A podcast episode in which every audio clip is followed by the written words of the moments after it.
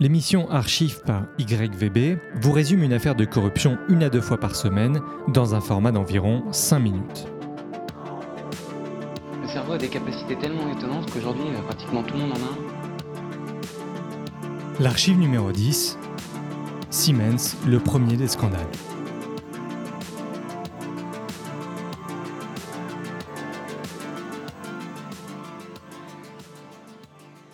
Considéré comme le plus grand scandale de corruption du début du XXe siècle au Japon, le Shimenzu-jiken, le scandale Siemens, eut notamment pour conséquence de faire démissionner tout le gouvernement de Yamamoto, homme d'État et iconique amiral de l'armée impériale. Cette histoire s'inscrit également dans une longue série d'affaires de corruption pour l'entreprise allemande Siemens. Après ses victoires contre la Chine en 1895 et contre la Russie en 1905, l'Empire japonais est en pleine expansion sur la scène internationale. La relation entre Siemens et le Japon commence en 1888 grâce au développement d'une centrale hydroélectrique qui avait été considérée comme un succès très important par le peuple japonais.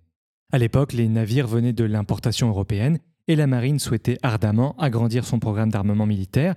Siemens avait obtenu, grâce à des pots de vin versés à des hauts gradés de l'armée, un monopole sur ces marchés. L'affaire en elle-même sera révélée au grand jour lorsque Karl Richter, un employé de Siemens, vole les documents compromettants prouvant les pots de vin. À noter que tout cela se passe dans un contexte où, malgré les victoires militaires que j'ai pu évoquer, le peuple japonais, lui, manifeste régulièrement en raison d'un très fort taux de pauvreté. Maintenant, l'affaire en elle-même, en 1914 entre en scène l'entreprise Vickers. C'est un concurrent britannique de Siemens qui proposera via ses agents japonais un marché encore plus juteux que celui de son concurrent allemand, dans le but d'obtenir ces fameux contrats d'armement.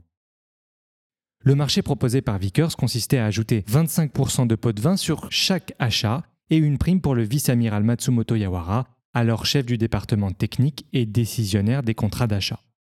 Seulement lorsque le siège de Siemens apprend le non-renouvellement du marché, il demande une explication immédiate via un télégramme à sa succursale de Tokyo.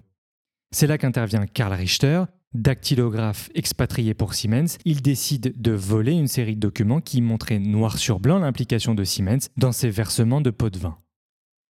Richter sent la bonne opportunité et tente d'abord le chantage en envoyant une lettre d'intimidation au directeur de la branche tokyoïde de Siemens. La tentative échoue. Finalement, Richter utilise sa dernière cartouche et finit par vendre les documents à un certain Andrew Pollet de l'agence de presse britannique Reuters. L'entreprise Siemens aura le dernier mot sur les documents puisqu'elle parvient à racheter ces derniers au prix de 50 000 yens et une fois récupérés, ils seront aussitôt incinérés au consulat de Yokohama. Maintenant, la réaction politique est populaire. La situation s'embrase lorsque l'Asahi Shinbun, quotidien national le plus lu au Japon, dévoile l'affaire. Cela provoquera aussitôt des manifestations massives et violentes à Tokyo le 10 et le 14 février 1914. Ensuite sera lancé un débat au Parlement japonais, puis une enquête des services de renseignement de l'armée.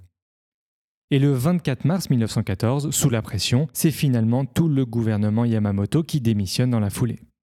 En conclusion, l'opinion publique est indignée, Yamamoto est rétrogradé par la cour martiale et les membres du département des achats sont condamnés à de la prison. Quant aux sociétés Vickers et Siemens, elles devront payer de lourdes amendes et seront bannies de tout contrat futur. Cependant, cette condamnation ne durera pas pour Vickers, qui sera prié de reprendre ses activités au déclenchement de la Première Guerre mondiale. Alors pourquoi cette archive? Vous l'avez entendu, l'affaire en elle-même est très simple, mais c'est un parfait exemple de l'effet papillon néfaste de la corruption. Le héros japonais Yamamoto est d'ailleurs très représentatif. Stratège hors pair, progressiste, il avait prouvé toute sa carrière qu'il était en faveur d'une justice sociale, ainsi que pour une modernisation de la société en mettant notamment fin à la culture du favoritisme au sein de la marine. Eh bien, malgré ce parcours irréprochable, il fut touché par ce scandale et le Japon perdit l'un de ses hommes politiques les plus compétents. Je vous laisse avec trois informations. La première, Yamamoto fut rappelé en 1923 en temps de crise lorsque le fameux séisme de Konto frappa l'ensemble du pays et causa la destruction de plusieurs villes japonaises. Il fut d'ailleurs reconnu pour son travail exceptionnel et est à l'origine de la restauration de la ville de Tokyo. La deuxième, Richter, notre dactylographe, lui sera rattrapé en raison de ce scandale par la justice allemande et condamné à deux ans de prison. Et la dernière info concerne les agissements de Siemens L'entreprise fut par la suite impliquée dans de nombreuses affaires et en voici la liste non exhaustive. En 1932, elle adhère au projet nazi de l'extermination par le travail et investit des fonds dans la campagne de Adolf Hitler. Concrètement, cela se traduisit par l'utilisation de prisonniers de guerre et de déportés dans ces usines, dont l'une d'elles se trouvait notamment dans le camp de Auschwitz. Entre fin 90 et début 2000, Siemens est impliqué dans une affaire de pot de vin liée à l'obtention d'un marché dans la télécommunication en Grèce. Elle aurait versé 70 millions à des politiques. En 2006, on découvre que Siemens a créé un réseau de caisses noires visant à obtenir ou consolider des marchés dans toutes les activités du groupe et dans tous les pays où l'entreprise est présente. Elle sera condamnée à plus d'un milliard d'amendes.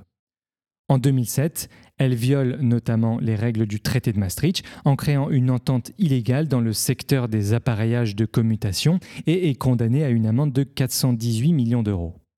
Et enfin, en 2008, Siemens est condamné, cette fois-ci, à une amende de 980 millions par les justices américaines et allemandes pour corruption dans ses processus de contrôle de gestion.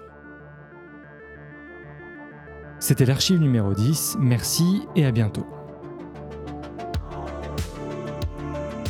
Je voudrais construire des asiles de cons, mais vous imaginez un peu la taille des bâtiments. Problem here.